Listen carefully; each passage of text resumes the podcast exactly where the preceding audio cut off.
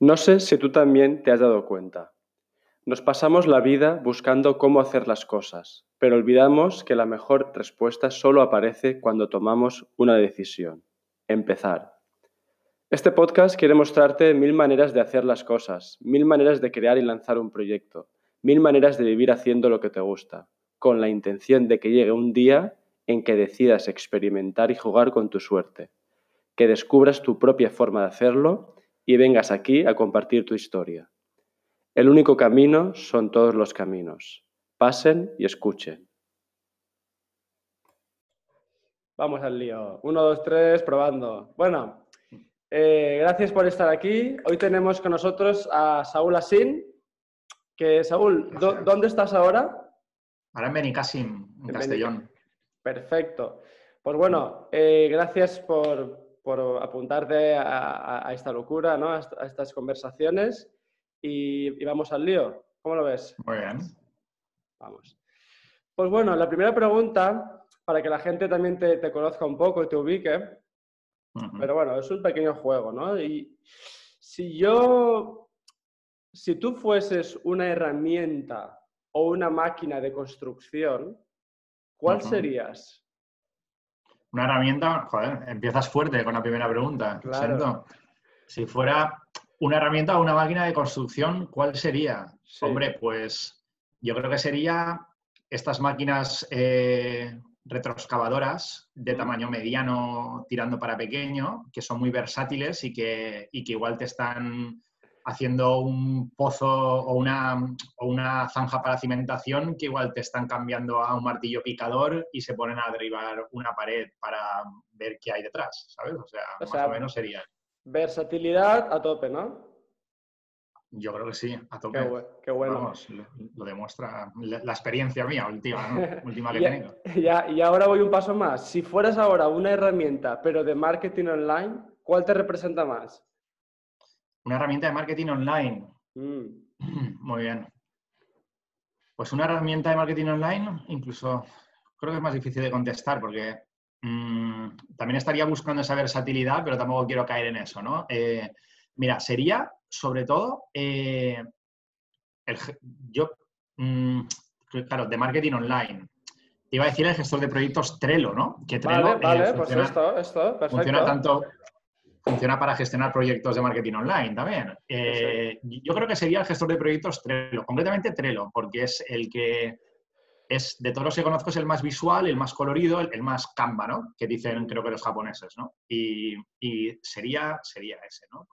me, gusta mostrar, me, gusta mostrarme y me gusta que la gente me entienda y, por eso me gusta el Trello. Perfecto, pues bueno, eh, a la gente a lo mejor los oyentes se están preguntando por qué estas preguntas o por qué de la construcción, por qué ahora del marketing, las herramientas, las máquinas. Bueno, para situarnos y para que la gente te conozca un poco más, explícame un poco de dónde vienes y a dónde estás yendo, ¿no? Ahora, ¿qué estás haciendo? Cuéntanos. Pues yo vengo y estoy y continúo eh, en el sector de la construcción.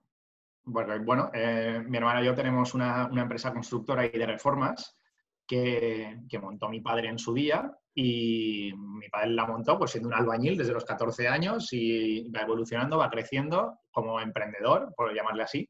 Y, al final monta su empresa, nosotros nos hacemos mayores, digamos, y, bueno, eh, tenemos que incorporarnos al mercado laboral y decidimos hacerlo en la familia y hasta Y eso ha perdurado en el tiempo. Lo que pasa que, bueno, a raíz de, a raíz de buscar otras inquietudes y a raíz de, de, familiarizarme con el marketing online debido a la crisis económica de 2008, que fue pues, la, la, vía de escape que yo entendía que teníamos que tener en la empresa para, para poder subsistir, es decir, eh, volcarnos en el marketing, para que la gente nos conociera, para, para mostrarnos, bueno, para todo lo que te da el marketing online el marketing online, ¿eh? sobre todo. ¿eh? ¿eh? fíjate que no me voy al offline. ¿eh? eh pues a raíz de ahí me entraron muchas inquietudes de marketing, empecé a conocer a muchísima gente, conocí a alguien que conocemos tú y yo en común, que es Isra García. Me, apunté a la formación Stand Out Program, que para mí fue un punto de inflexión en mi vida total, que fue donde te conocí. Mm. Y, y, nada, y a partir de ahí a partir de ahí me di cuenta que, el día sigue teniendo 24 horas, pero que se le puede aprovechar muchísimo mejor y que sobre todo si tienes ganas de montar algo por tu cuenta, montar montar otro tipo de negocio en el que ya puedas involucrar a otra gente, como puede ser mi mujer, que, es con quien estoy involucrado ahora en un proyecto de, marketing online, pues que se puede hacer. Y estoy en eso, construcción, marketing online. Y otra cosita, que, estamos con, unos, con otros compañeros de otras ediciones de, de Stand Up Program montando, montando otro proyecto para, ayudar a restaurantes y tiendas de comestibles para, para para que tengan, digamos, su, su, carta online, pero que no sea solamente una carta online, sino que puedas hacer pedidos desde casa mm. en ella y ponérselo más fácil. Buenísimo, buenísimo. O sea que la versatilidad se ve aquí también, ¿no? Cómo tú te has ido transformando y has ido adaptándote y, y creando, ¿no? un tío normal, además.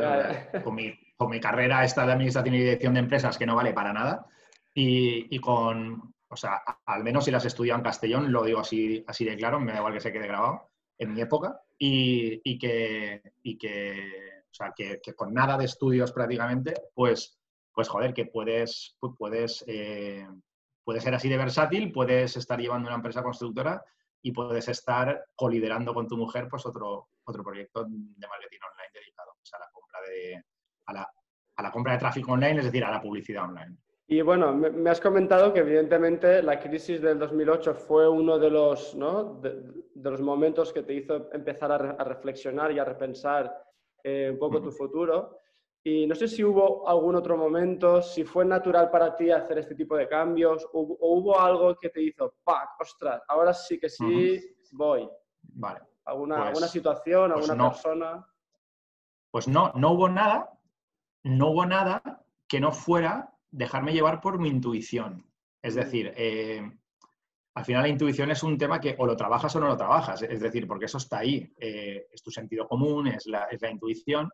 Y yo lo que hice fue, no sé, ponerla en práctica como he hecho siempre, creo que me viene del ADN. Mi padre ha funcionado toda la vida por intuición, no, no ha funcionado por, ni por estudios, ni por conocimientos, ni por, ni por nada que no haya ido aprendiendo y que no haya ido intuyendo. Y creo que eso, no sé por qué, lo tengo yo en mi ADN y me, y me, y, me dejo llevar por ello. Y, fue, y fue tal cual, es decir, no, no, ha habido nada que me haya hecho un clic, absolutamente nada, simplemente el hecho de que estar en una empresa que, en la que 2008 le cae como un mazazo en la crisis económica y que, y que tú te das cuenta que, con comunicación y con, y con marketing y con, y con subirte al carro de las redes sociales, pero no de cualquier manera, sino hacerlo con cierta estrategia, digamos, ¿no? Que no es que no que, no, se tengamos las redes sociales de la empresa más, más públicas, pero sí que al menos las, mm, las más estratégicas en el sentido de a quién queremos llegar, que es un micropúblico que, que tenemos aquí en Benicassim y en Castellón, y que, y que, y que, y que ocurría eso, que estábamos en plena crisis y mi sentido común decía que dejaba, tenía que dejar de formarme de de todo lo que yo estaba estudiando, de, construcción, de, materiales, mm. de, project management, de tal, que está muy bien, eso lo, lo que hicimos fue subcontratar, o sea, subcontratar o no, perdón, contratarlo, meterlo dentro del equipo inherente a nosotros, que fue contratar a Carmen, la primera aparejadora que tuvimos, y yo dedicarme a la comunicación de la empresa y a la gestión comercial, que era algo que, yo no había hecho hasta ahora. Buenísimo. Has hablado de la intuición, ¿no? Eh, comprendo que ese fue uno de los grandes ingredientes o, habilidades, ¿no? cualidades que tú tienes que te ayudaron a esto, ¿no? a, este proceso, a esta, reinvención. ¿También detectas otros ingredientes, habilidades, cualidades que te han ayudado a llegar hasta donde estás ahora en este viaje? Eh, sí, claro. Eh, a ver, cualidades. Mm, sobre todo, Hombre, a ver, sentido de la responsabilidad, por supuesto, ¿no? Es, decir, oye, eh, o sea, tú piensas que no es lo mismo entrar en una empresa, montarla tú, etcétera, que venir a una empresa en la que, en la que es tu padre quien la ha montado, tú eres lo que eh, a los ojos de todo el mundo es un, pues un, niño de papá, o sea, así de claro, y que lo era, totalmente, 100%, y estaba yo aquí muy cómodo y tal, mm, pasando mis horas, gestionando mis proyectitos, mis obritas y tal, y que de repente te caiga, te caiga la crisis encima, ¿no? Pues entonces ahí se te tiene que activar no solo el sentido común, ¿no? Para saber que te tienes que ir hacia el marketing, se te tiene que activar, se tiene que activar aspectos como la responsabilidad, se te tienen que, activar luego ciertos hábitos que tienes que ir implementando y sobre todo empezar a seguir a gente mm. que te puedan o sea, que, que sean fuente de inspiración para ti, porque la inspiración, tú no estás sentado o, acostado en una cama y te viene la inspiración. La inspiración para mí se nutre de, toda la fuente de, conocimiento que tú vas buscando por ahí y que, que de alguna manera, bueno, aterrizas a tu, a tu manera de ser y que, que, que luego implementas en tu empresa. Y yo creo que, aparte, de, aparte del sentido común, está la responsabilidad y está también la, la búsqueda incansable de, fuentes de inspiración para ver cómo lo están haciendo otros, incluso en otros sectores, para tú poderlo aplicar en el tuyo. Intuición, asumir esa responsabilidad, ¿no? Eso me parece súper importante, porque cuánta gente, ¿no? Se pierde por el camino y no toma esa decisión, ¿no? Y de asumir, oye, mi situación ahora es esta, ¿qué puedo hacer con estas cartas que tengo, ¿no? Sí, sí. Es que eran las cartas que te quedaban. O sea, es, que no. O sea, las cartas eran que crisis de 2008, por si nos está viendo alguien que es así un poco más joven y tal, crisis de 2008 es eh, como estar en una discoteca con la música a tope y viene alguien y quita el cable y te apaga la música y se encienden todas las luces para que te vayas, ¿no? Como cuando cierran. Y tú te quedas como, joder, ya, ¿qué ha pasado, no? Pues eso fue lo que ocurrió en 2008. O sea, alguien apagó la música y dejaron de llamar clientes, dejaron de, eh, entrar ingresos, lógicamente, dejaron de venir encargos, etc. Entonces, eso fue lo que ocurrió. Entonces, sí, pues, pues nada. No, ostras, me parece una metáfora eh, brutal, me encanta y, creo que ahora precisamente estamos en una situación que muy, muy similar, ¿no? muy parecida, que le va a ocurrir a muchísima gente o empresas o proyectos que les van a desconectar, ¿no? O ya se han desconectado. Hay una diferencia, Sento, creo yo, porque eh, cuando, cuando vino la anterior crisis, cuando apagaron la música, nadie te dijo cuándo la iban a volver a encender. Y ahora, eh, más malo más bien, te dicen que, bueno, que 15 días todos en casa, luego iremos por fases, luego que, bueno, estudiarte las fases también, eso es una tesis doctoral, pero eh, tienes, pues cuando estés en fase 2 tal, cuando ya podréis abrir terrazas, luego los bares. Es decir, como que ves, joder, como que te puedes ir preparando para algo, ¿sabes? Antes no te podías ir preparando para nada porque no sabías qué venía. Pero ahora, digamos que sí que te puedes ir preparando para ese algo. Lógicamente nadie va a estar preparado para una caída en la demanda, que la va a haber porque va a haber un paro descomunal. Eh, nadie va a estar preparado para que la gente, cierta gente de cierta edad tenga miedo a estar en público con más gente y tal, pues vale, pero sabemos ya lo que va a venir. Entonces, sabemos ya lo que va a venir. Eh, pues oye, pues yo lo que veo es que hay gente que está tomando acción y hay gente que no está tomando acción y que se lo está criticando al gobierno. Que oye, me parece muy bien que lo critiquen, pero, pero, pero que no. Pero, pero tío, preocúpate por ti también y toma acción. ¿Por qué? Porque ya te han dicho cómo va a ser esto. O sea, digamos que el futuro más o menos está escrito. Paro estructural, crisis de deuda, España va a ser rescatada, eh, van a haber recortes eh, y tú con tu negocio, con tu, con tu tiendecita, con tu restaurantito, con tu empresita, con, tu servicio de marketing online, con, lo que sea, tú ya sabes que va a haber una caída de demanda. Pues tío, a partir de ahí, a partir de ahí vamos a trabajar para suavizar esto y para hacer otras acciones que, joder, pues que, pues que suavicen esta situación.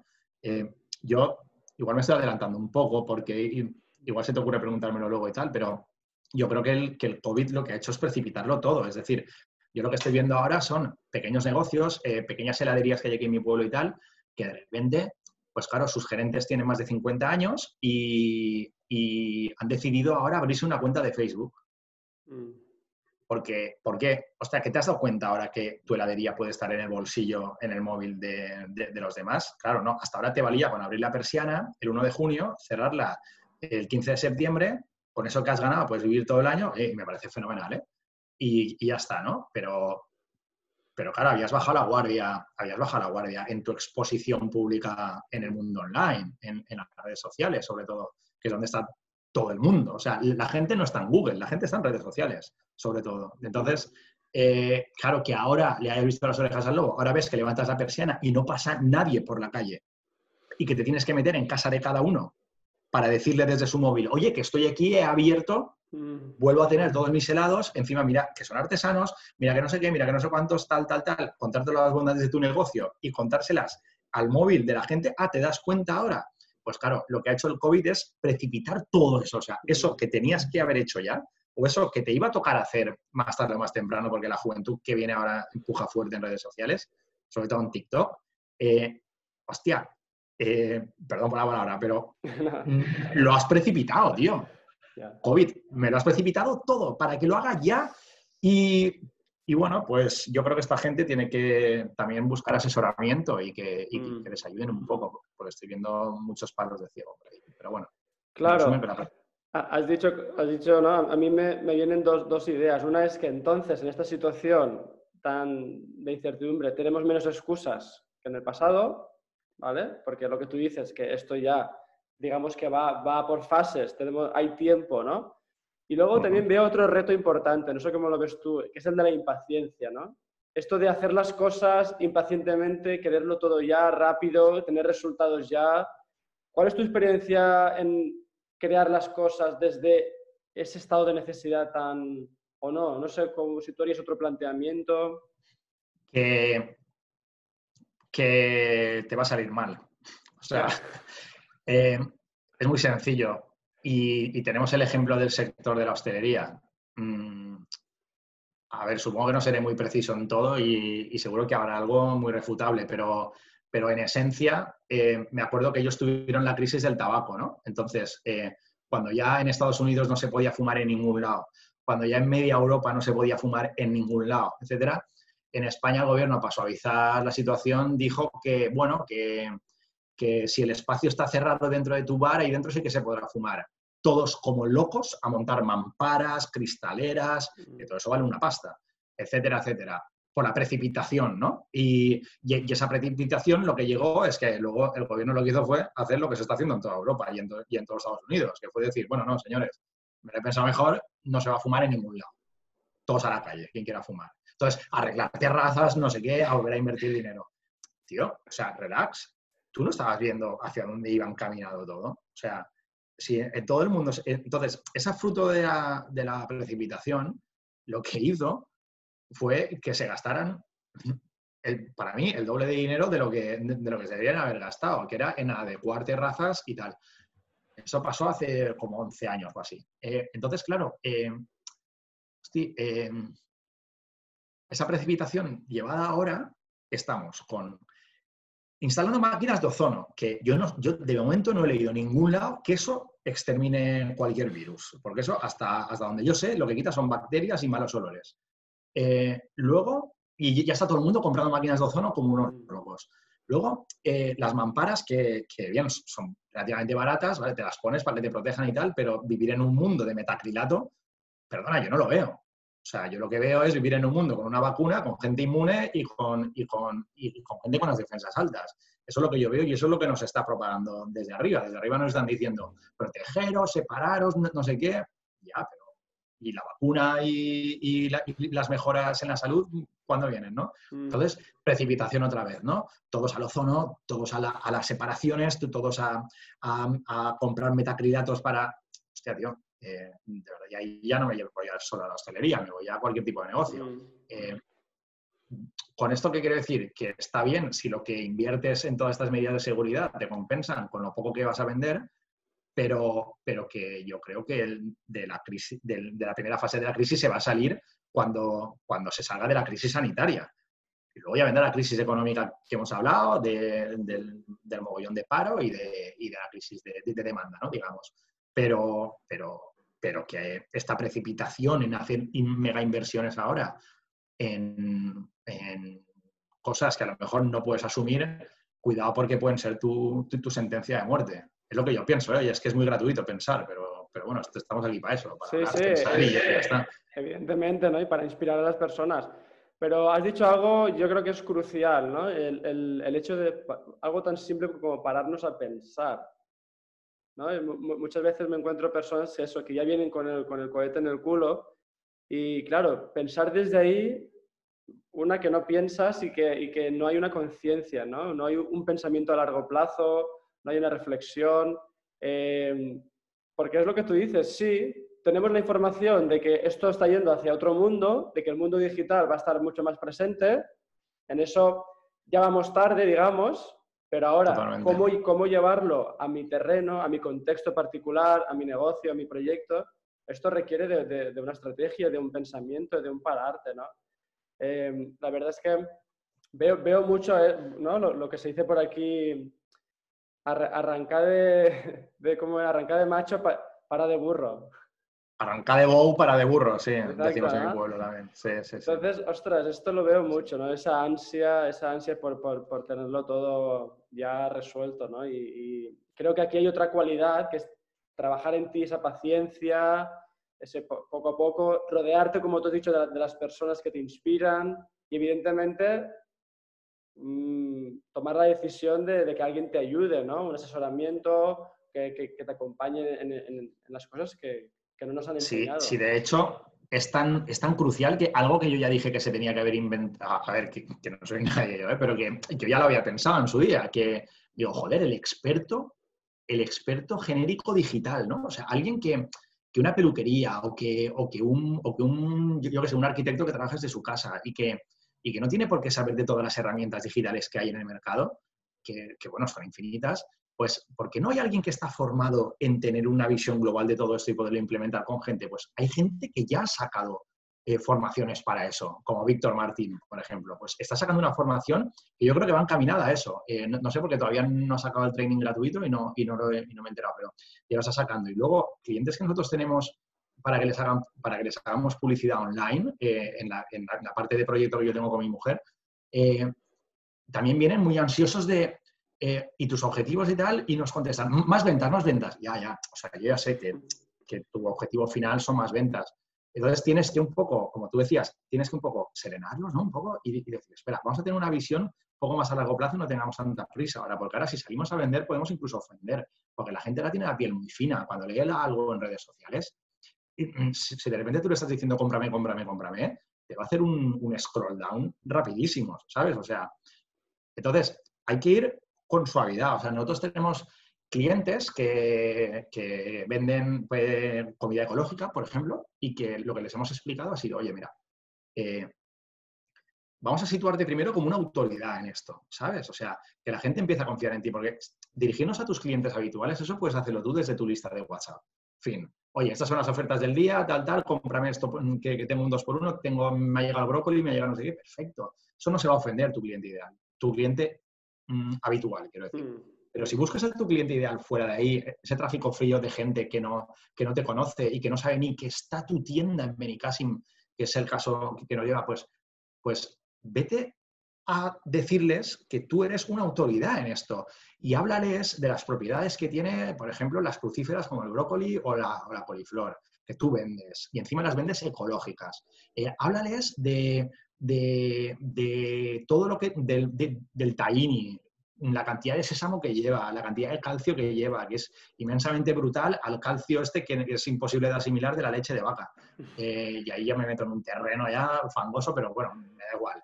Eh, eh, explícales, sitúate como una autoridad en esto para que confíen en ti y luego cuando tú les vayas a contar que tienes esto en oferta, lo van a recibir muy bien y seguramente acudan a tu tienda, pero ten paciencia. Y es, lo que tú dices de largo plazo, ¿no? Que, uff, los tenemos que serenar a todos muchos porque llegan como, quiero vender, quiero vender, quiero vender y tú vas a ser mi mano mágica. Pues oye, sí, hay estrategias para eso. Montame una oferta irresistible, algo que sea el copón bendito, que yo te pueda, que yo te pueda montar una página de aterrizaje donde esa oferta se pueda inscribir la gente y ir a consumirla a tu tienda o a tu negocio.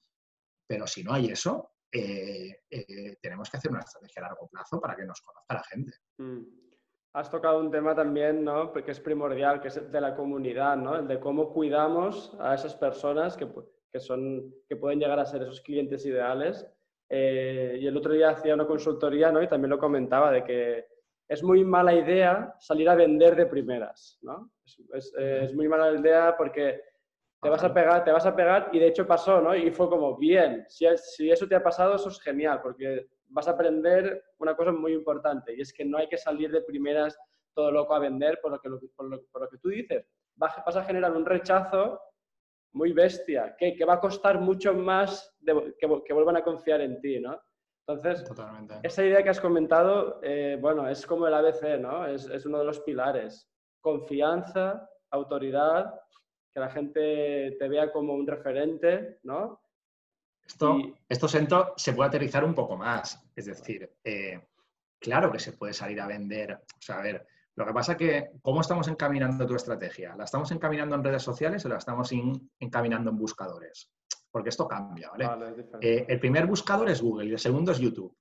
Y las redes sociales, pues tenemos Facebook e Instagram, que ya están a la par, ¿no? Eh, entonces, perfecto. ¿Qué hace la gente cuando va a Google? Buscar buscar, está en posición activa, está buscando, pues quiero comprar no sé qué, quiero buscar no sé cuántos, quiero saber cómo funciona no sé qué, ahí puedes estar en una posición de venta, ahí no hay ningún problema. Pero en redes sociales la gente está para pasar el rato, tío. O sea, la gente no está para que tú le vendas nada. Tiene que ser tan, tan, tan atractivo, tener una tan buena oferta, lo que tú estés vendiendo en redes sociales, que, que tú no puedes de entrada entrar a machete a vender.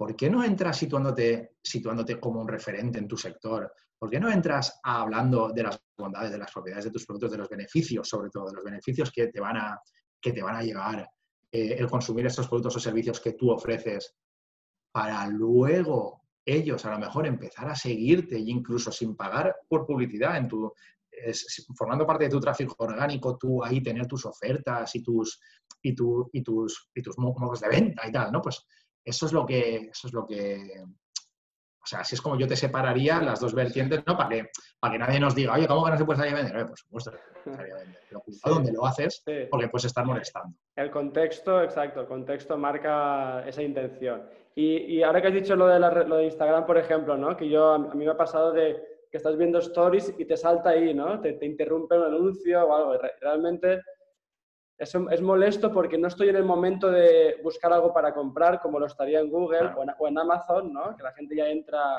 con esa intención. Entonces, ostras. Y también has dicho otra cosa muy buena que es que ese anuncio tiene que ser o tener una oferta muy buena o que esté bien construido, ¿no? A nivel comunicativo me genere tanta curiosidad que yo permanezca mirando una story que es de algo que, que no tengo ganas de comprar, pero que me genera una curiosidad, me llame la atención, ¿no? Y aquí ya entrarían eh, pues el tema del copy ¿no? y la persuasión a nivel visual o de texto. ¿no? Entonces, la, imagen, el vídeo, pero claro, para que le pongas. Exacto, pero para llegar a construir un tipo de publicidad así, pues, pues tiene que haber alguien detrás que sepa hacerlo, ¿no? evidentemente. Sí, a ver, los ingredientes son muy básicos, es decir, la gente está, está bajando en su feed y una imagen le tiene que hacer frenar un momento, ¿no? Porque lo primero es la imagen.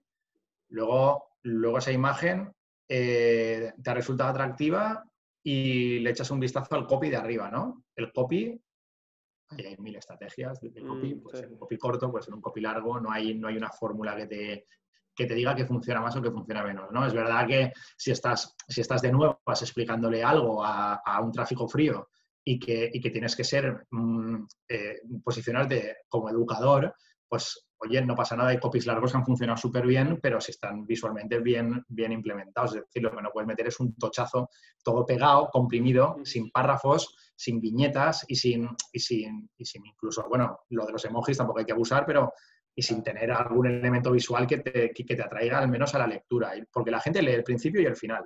Entonces también pues es muy importante que ese final acabe muy bien, mm etcétera, ¿no? Y luego ya el titular. El titular es la llamada de la acción. O sea, si haces clic aquí, te voy a dar más información. Si haces clic aquí, descubrirás la manera de tal. Si mm. haces clic aquí, eh, prepárate para, beneficiarte de X. Mm. Pues todos esos ingredientes tienen que estar bien montados. Claro, para eso hay gente experta que sabe hacerlo. Eh, los número uno son los tráficos digitales, pero, pero bueno, hay muchísima gente con conocimientos de marketing que también sabe hacerlo.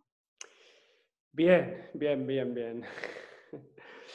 Voy a seguir un poquito hacia adelante y no sé si en todo este proceso de crear estos proyectos ¿no? que, estás ahora, de hacer esta reinvención, supongo, no lo sé, tú me dirás si, si, te has encontrado pues, momentos difíciles, ¿no? donde ha habido retos, donde ha habido alguna situación, dudas, inseguridades, miedos. ¿Recuerdas alguna de estas situaciones? ¿O qué, qué, tipo de, de, retos o aprendizajes has podido sacar de ahí?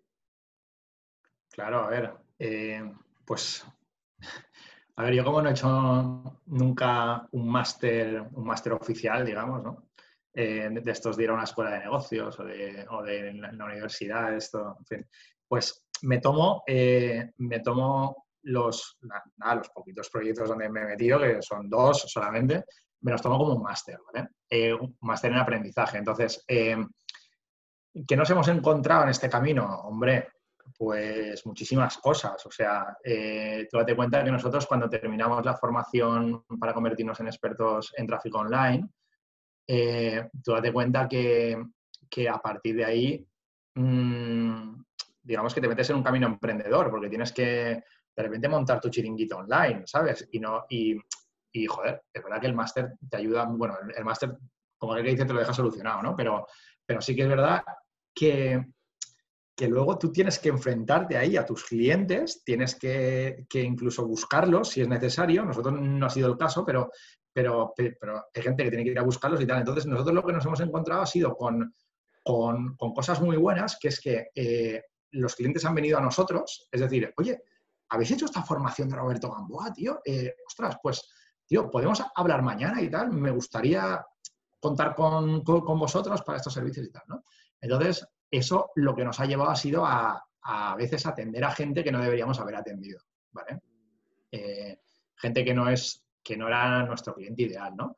Pero, pero que aún así, aún sabiéndolo y aún intuyéndolo, volvemos a la intuición, ha estado, ha estado muy bien porque, porque digamos que esa cadena de errores de, estar atendiendo a gente que no deberías estar atendiendo, lo que te ayuda es a saber luego a posicionarte muy bien sobre quién es tu cliente ideal y a quién sí que puedes atender.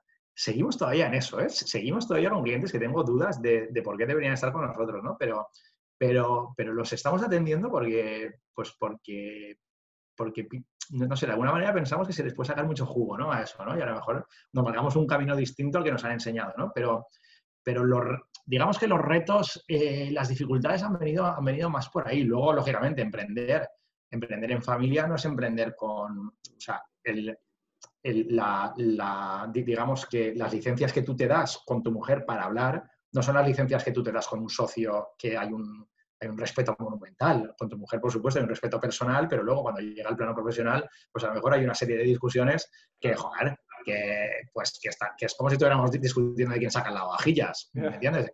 Entonces, ahí se aprende mucho también de, de, ese trato, ¿no? Y de, uf, y de, y, de, y, del esfuerzo que tenemos que hacer los dos, ¿no? Para, joder, para estar concentrados, para saber que, que, esto es una profesión y tal, ¿no? Son los menos ratos, pero, pero también ocurren y también son un reto y que hay que superar y ya está. Y luego, pues, eh, como solamente te puedo hablar de dos proyectos, que tampoco, pues, en el otro proyecto que estamos con otros socios, pues el reto está en que nosotros estamos en Benicassim, hay un socio que está con, con su chica en, en, Tarragona y luego hay un socio que está en, en, San Sebastián, en Tolosa, ¿vale? Entonces, eh, joder, no vernos, no tocarnos, bueno, es que ahora no, no te podrías tocar tampoco, pero no vernos y no, poder estar juntos y, y, hostia, y, y, tener que intuir reacciones a través de Zoom, ¿no?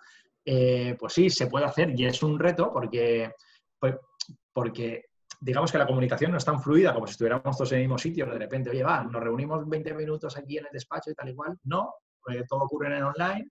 Eh, y bueno, las dificultades pueden estar en que en que a veces se dilatan las cosas un poco en el tiempo, mm, no, no obtienes feedback de otra persona en el tiempo que a ti te gustaría y mm. tal. Pero bueno, pero por lo demás, por lo demás todo fenomenal, porque, porque nos hace redoblar esfuerzos en, en, de alguna manera tener esa comunicación online que de otra manera no podrías tener.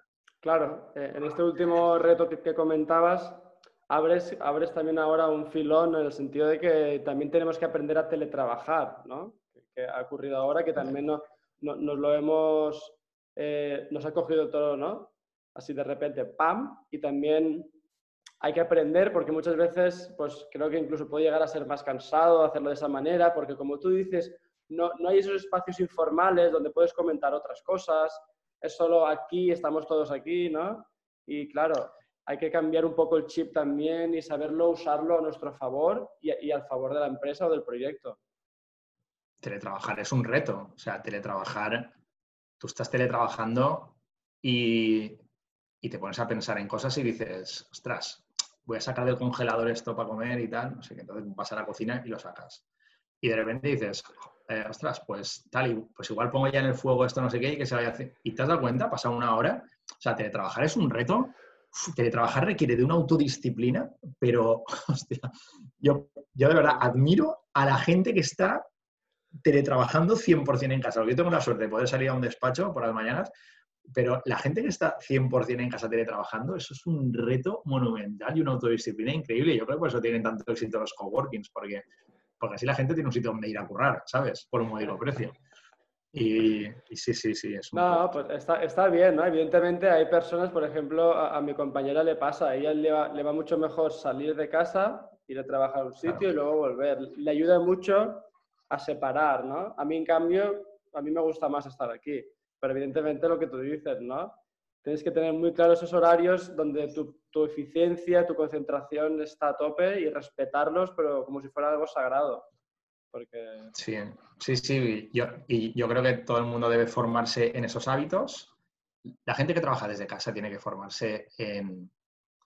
Tiene que seguir a gente que te enseña a trabajar desde casa y tiene que, y mm. tiene que formarse, de verdad lo digo, en productividad. O sea, mm.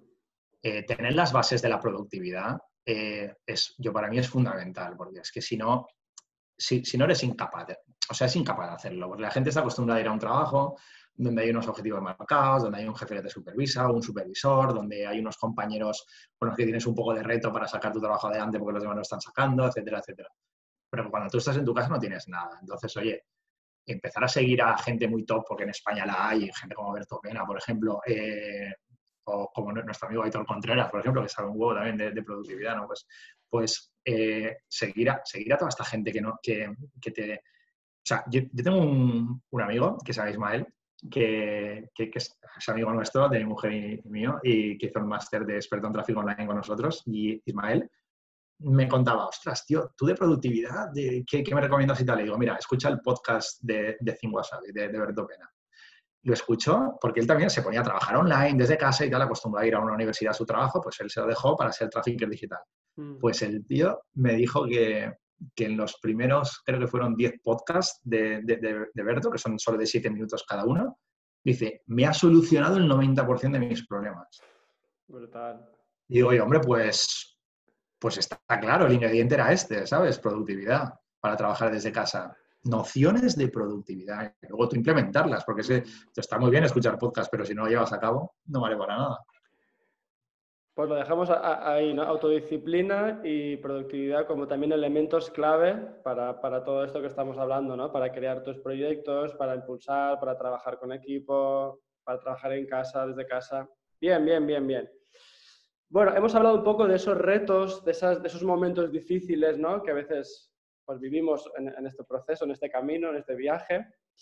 Y hoy te quería preguntar una cosa más, un poco más profunda, ¿no? Es decir, cuando Saúl, ¿no? Tiene esos momentos que, ostras, pues que son más oscuros que, que, alegres, ¿no? O, en esos momentos de dudas, ¿a qué, ¿a qué idea o a qué creencia o a qué, o a qué persona, no sé, se coge Raúl para, ostras, para continuar, para seguir hacia adelante?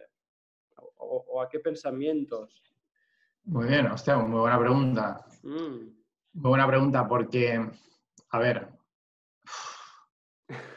lo primero es que, lo primero es que tienes que tener muy claro qué te ocurre, ¿sabes? O sea, cuando lo tienes claro, digamos que yo lo que recurro mucho es a pensar, ¿vale? Pues genial, eh, ahora mismo me está atacando, por ejemplo, el síndrome del impostor, ¿no? ¿Vale? Es el decir, oye, ¿quién soy yo para hacer esto, no? Y, bueno, me está atacando el síndrome del impostor, pues, ¿qué haces dejándote atacar por él? Mira, yo lo que aprendí mucho es que tu cerebro es tu peor enemigo, ¿vale? Entonces, eh, desde, el, desde el momento en que, cuando a mí me surgen dudas o cuando a mí me pega un bajonazo, porque me pegan, eh, la manera que tengo de salir rápido de ellos es, primero, pensando que si, no está implicada ninguna otra persona, que el bajón me ha pegado a mí y tal, pienso que mi cerebro es mi peor enemigo y me quiere proteger. Entonces, como yo no quiero que me proteja tanto, que yo quiero vivir un poquito más, ¿sabes? Y tener un poquito de oxígeno, en el momento en que sabes eso y eres consciente de ello y piensas en ello, ya es una vía de salir, porque ya sabes quién te genera ese problema. Y ya sabes que, bueno, que es una lucha entre, entre tu cerebro y tú. Pues perfecto, a por él. ¿sabes? Y a partir de ahí salimos. Luego, eh, yo la verdad, yo voy a insistir mucho porque yo soy un súper agradecido de las formaciones que he hecho y, me, y, me, sabe mal porque si lo exagero un poco, pero, pero yo, yo vuelvo a insistir. A mí Stand Up Program me cambió, me, me, o sea, como te he dicho antes, fue un punto de inflexión brutal porque de, venir con mis dudas, de, pues para todo, ¿no? Hasta para hablar en público, hasta para expresarme, eh, porque yo incluso tartamudeo un poco a veces cuando hablo. Entonces, eh, cuando oyes que una persona que lidera ese programa, como es Isra García, ¿no? Pues te dice que él, desde su dislexia, ¿no? Pues lo ha, lo ha afrontado todo y tal. Y, y que y te, te, cuenta cómo supera los miedos y te reta a que tú superes los tuyos, etcétera. Cuando tú haces formaciones de este tipo, cuando luego las complementas con otras, etcétera, y, y te, las, te las empapas enteras, hostia, es que te haces muy fuerte, tío. O sea, yo de verdad, yo de, eh, además quien me conoce lo sabe y quien, y quien nos escuche y que me conoce sabe que, pues que he cambiado un poco, o sea, en el sentido de que, de, que a mí nada me asusta, o sea, nada me asusta, claro que hay cosas que me asustan, pero, pero me da igual que me asusten, o sea, si, si yo creo que hay que ir a por ellas, hay que ir a por ellas y punto, tío. Y luego, si me pego una estrellada, ¿sabes qué pasa? Que desde la... que si tengo que pedir disculpas a alguien por lo que sea, eh, las voy a pedir porque, porque, porque no hago nada malo, tío, ¿sabes? O sea, mm. eh, hostia, es que está la gente que actúa, digamos, eh, por su propio interés, por, por, no querer ayudar a nadie, por no hacer win-win, por, por, por, estar un poco, no, yo quiero sacar esto adelante y caiga quien caiga, no sé qué. Y luego está la gente que nos hemos metido en el carro de decir, oye, me meto en un proyecto en el que quiero ayudar a más gente, en el que, en el que implico a gente de mi familia, en el que, etcétera, etcétera, etcétera. Y oye, si hay algo que sale mal, pues lo siento, yo voy a pedir disculpas y ya está, pero yo no he hecho nada malo. Entonces, cuando tienes esa conciencia absolutamente tranquila y tiras para adelante así con esa fortaleza y después de haber aprendido tanta, tanta metodología para, para, para, poder afrontar tus miedos, que tus miedos al final no es posponerlos, tus miedos es afrontarlos y fuera otro, el siguiente. Mm. Cuando, cuando va eso, cuando todo eso lo llevas ahí y lo tienes aquí presente siempre, macho, eres, yo para mí eres invencible, tío. Y ya está. Y, habrá gente que sabrá más que yo, que sabrá, eh, mm, que, tendrá más nociones que tú o que yo de, cualquier otra cosa, que hará nuestro trabajo muchísimo mejor que nosotros, etcétera. Pero la manera genuina que nosotros tenemos de hacer nuestro trabajo y de transmitirlo a los demás eso me da igual, no lo va a tener nadie que tenga más conocimientos que yo. Porque yo tengo mi manera genuina de hacer las cosas. Y eso es lo que a mí me deja la conciencia muy tranquila para que cuando me salta un miedo, poderlo afrontar y decir, nada, tío, fuera. por el siguiente, lo siento, parezco un superhombre, que no lo soy ni mucho menos, pero puede dar esta impresión, joder, porque estoy rebobinando todo lo que estoy diciendo y suena un poco, pero, pero es que me da igual, es que es así.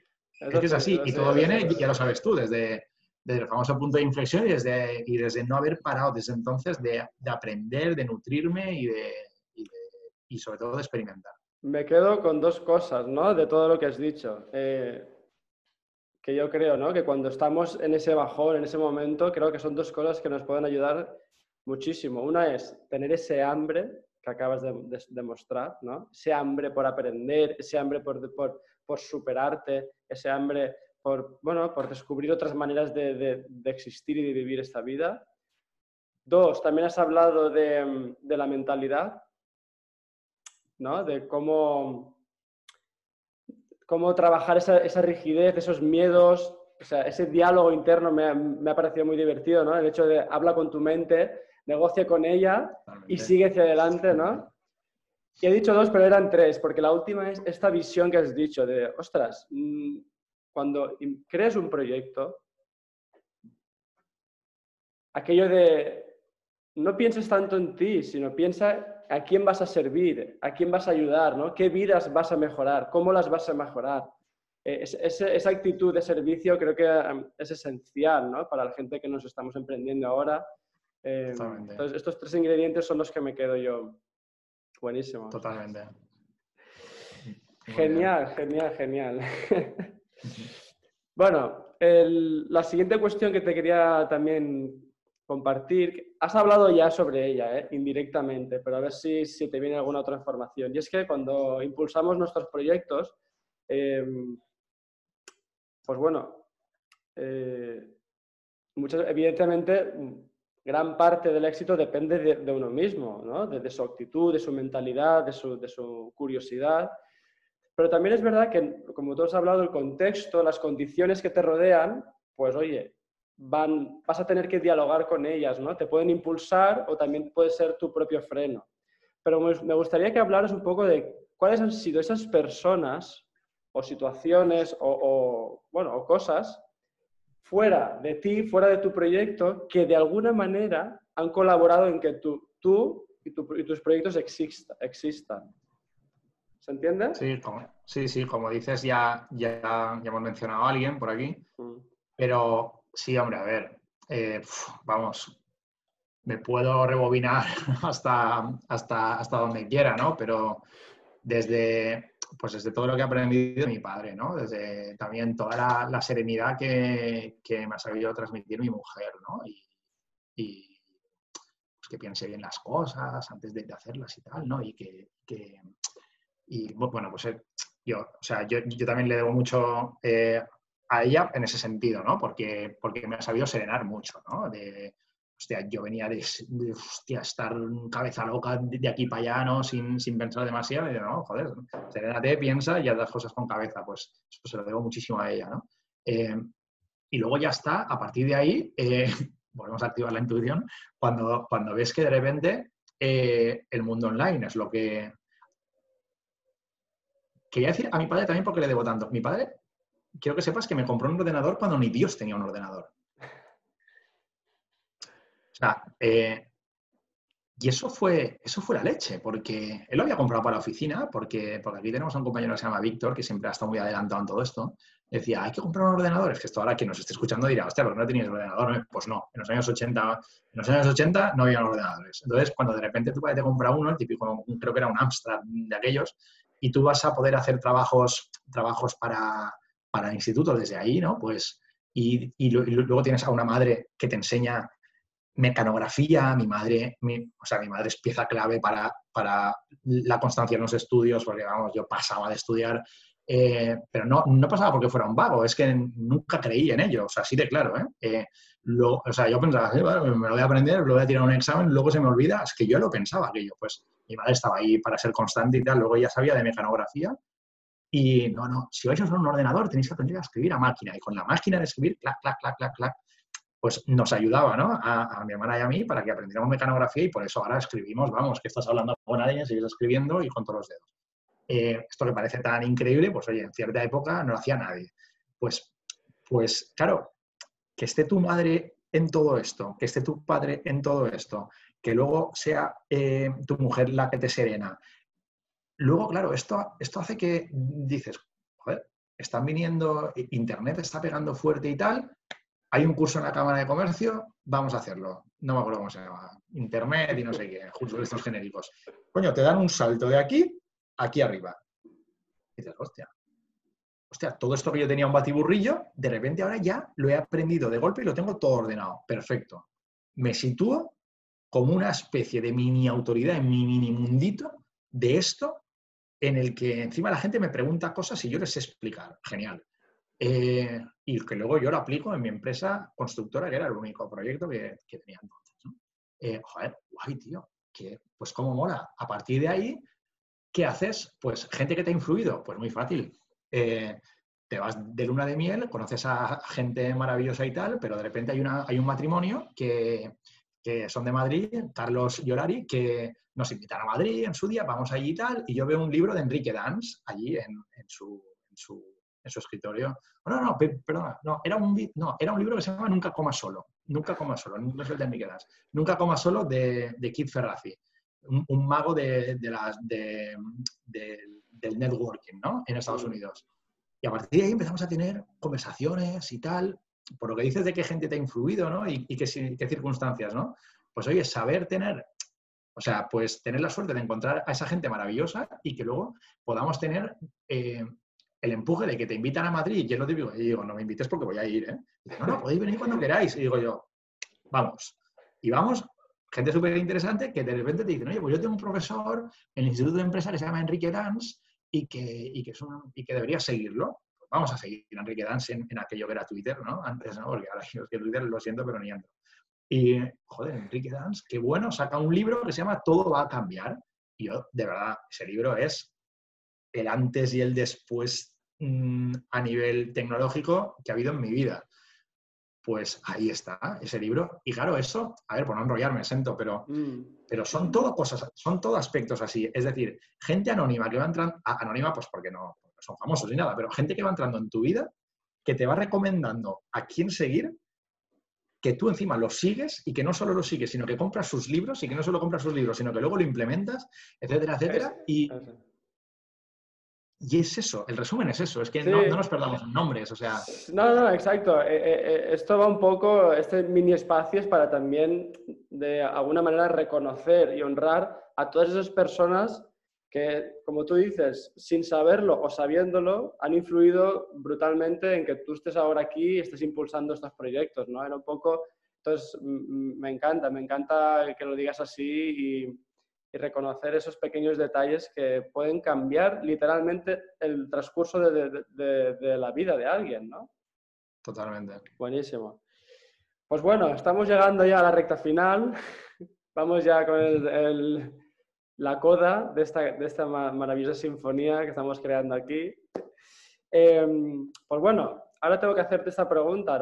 has dicho un montón de cosas y, yo creo que hay mucha información, pero a ver si, si te inspira algo más, ¿no? Si para todas esas personas que o están empezando, o ni siquiera eso, ¿no? Pero que están ya empezando a sentir que la cosa se está yendo de madre, que, o que no se sienten ya tan motivados a nivel profesional o, están un poco desorientados o, bueno, ya sabes, ¿no? Hemos pasado por ahí todos alguna vez.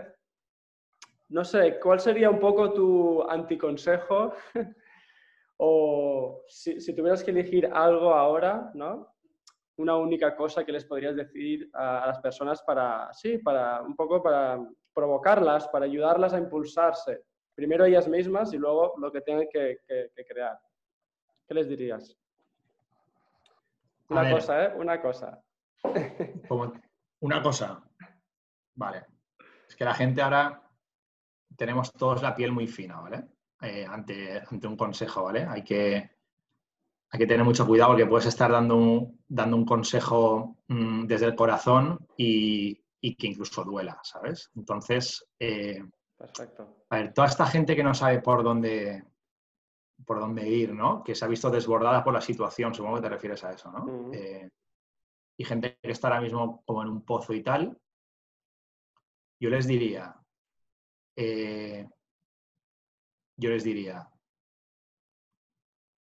empieza, o sea, empieza a buscar un proyecto que te inspire. Un proyecto que te inspire puede ser incluso dentro de tu empresa cuando salgas del ERTE y, te, te, y, vuelvas a tu departamento. O sea, busca algo con lo que, si trabajas por cuenta ajena, con lo que sorprender a tu jefe. Busca algo si trabajas por cuenta propia en lo que sorprender a tus empleados. Busca algo si trabajas solo para ti y eres tú solo en, en cómo, en cómo digitalizar tu negocio, cómo hacerlo y búscalo porque ya no tienes que ir a una biblioteca, como nos pasaba a nosotros antes, sino que lo tienes aquí en Internet. O sea, y búscalo ahí y que eso te motive. Y me has dicho que es solo una cosa, pero claro, va enlazada. O sea, y pregúntate, y pregúntate, ¿la alternativa a esto cuál es? Tu situación de ahora. En cuanto te haces esta pregunta, o sea, la alternativa a buscar algo un por, o sea, mi por qué voy a tirar para adelante y a, buscar algo que me apasione dentro de mi departamento, para mis empleados o para mí mismo, la alternativa esta, ¿cuál es, tío? Es, es quedarte como estás. Ya está, fin. Fin, fin. Creo que lo has concentrado perfectamente. Y lo podríamos desgranar en una entrevista entera. claro. porque, a ver, ¿cómo busco ese proyecto? ¿A, quién empiezo a seguir? ¿Cómo Me, formo? Pero bueno, eh, tío, espabilismo. Claro, claro. Has dicho algo que a mí me ha resonado, ¿no? Yo cuando hablo muchas veces con las personas que acompaño, eh, hablamos a veces de, que el proceso del disfrute, ¿no? De, la alegría por, de, por hacer algo y que si es propio, ostras, elige aquello que a ti te inspira, ¿no? Que tú dices, elige algo que a ti te va a alegrar, te va a dar gusto dedicar horas y horas y horas cada día, cada semana. No, no elijas algo que te vaya a amargar, ostras, ¿no? Parece muy, muy obvio, pero muchas veces, ¿no? Entonces me, me encanta que digas esto. Buenísimo, buenísimo. Qué guay. Redoble final ya, ahora un poco más ya. Em, te voy a dar un megáfono, ¿vale? Un altavoz. y, la pregunta es, ¿echas de menos algo en este mundo? Echo de menos algo en este mundo. Wow. Me va a explotar el cerebro porque. Sí, ya. echo de menos algo, ¿eh? Algo es algo, es un concepto, no es alguien, es algo, ¿eh?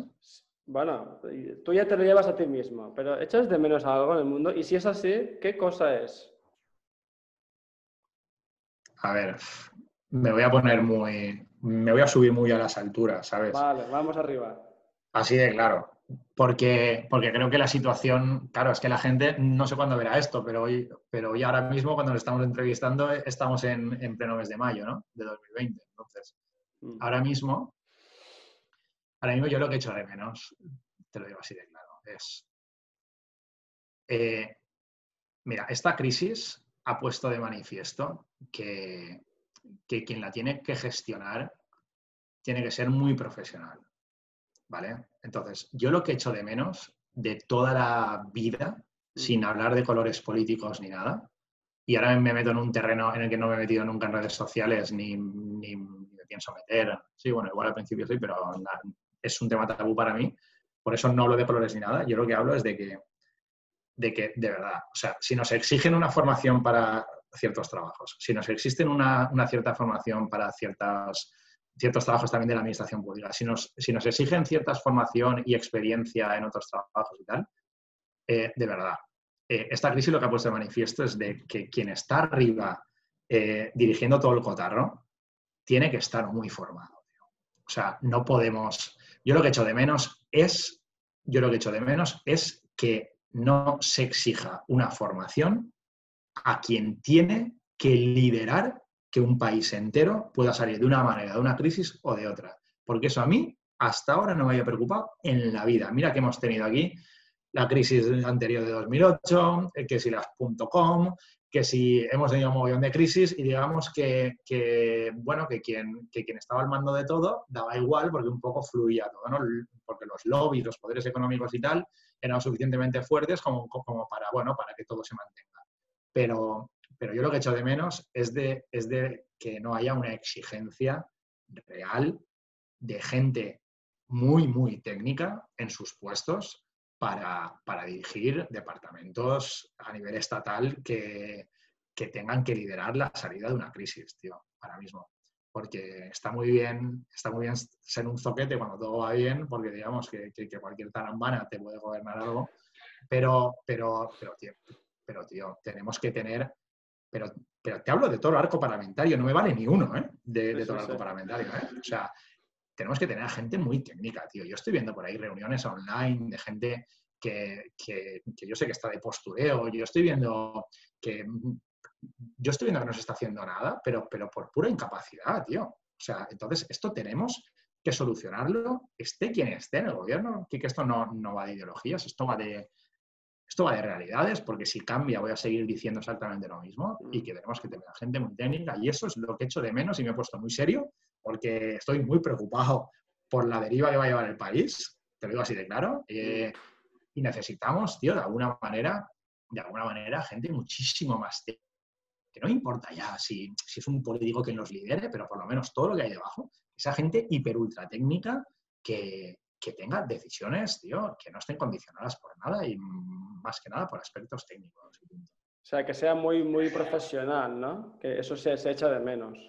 Es que se echa mucho de menos. Es que, mm. claro, tío, hombre, yo si contrato a un aparejador en mi empresa constructora o si quiero colaborar con, con otro trafficker en, en, en, nuestra empresa online, eh, hostia, tío, por, pues vas a, pues vas a exigir cosas, ¿no? Pues, pues, que, pues que vengan de algo, pues que hayan tenido cierta experiencia en algo, si no tienen experiencia, pues van a entrar contigo para hacer prácticas y ya no es lo mismo, pues etcétera, ¿no? Pero, pero si estamos exigiendo eso, las micro, mini, pulguitas empresas, hostia, tío, que esto no se exija a nivel supranacional me parece un poco, me parece un poco escandaloso y la verdad que lo tengo que decir, o sea, yo, mm.